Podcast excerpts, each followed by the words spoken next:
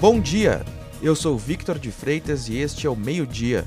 Acompanhe a partir de agora as principais notícias desta quinta-feira, 8 de abril. Um novo lote de um pouco mais de 300 mil doses da vacina contra a Covid-19 chegou ao estado na manhã de hoje. Os imunizantes devem ser destinados em parte para a aplicação da segunda dose, mas também para a ampliação da faixa etária. O Rio Grande do Sul corre contra o tempo.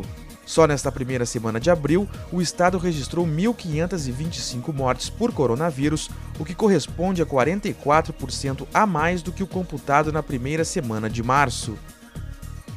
A confirmação da chegada de mais doses da vacina ao estado fez a Prefeitura de Porto Alegre ampliar a aplicação do imunizante para pessoas com 64 anos ou mais nesta quinta-feira.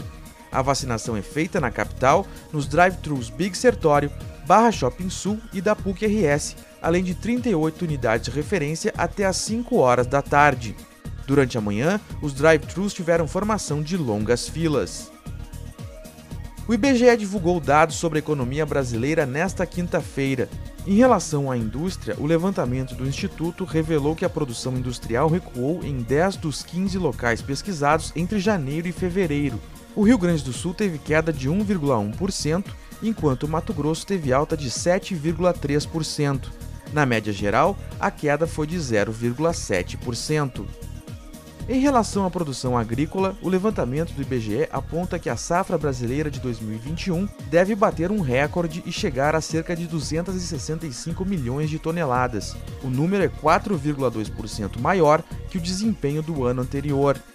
Um dos destaques é a soja, que deve ter crescimento de 8,5% em um total de quase 132 milhões de toneladas. O tempo segue ensolarado nesta quinta-feira no Rio Grande do Sul. Uma forte massa de ar seco faz as temperaturas ultrapassarem os 30 graus, máxima de 32 graus em Cruz Alta. Além disso, o tempo seco vai baixar a umidade do ar para menos de 30% na fronteira oeste e nas regiões norte e noroeste. A recomendação é, portanto, de aumentar o consumo de água durante o dia.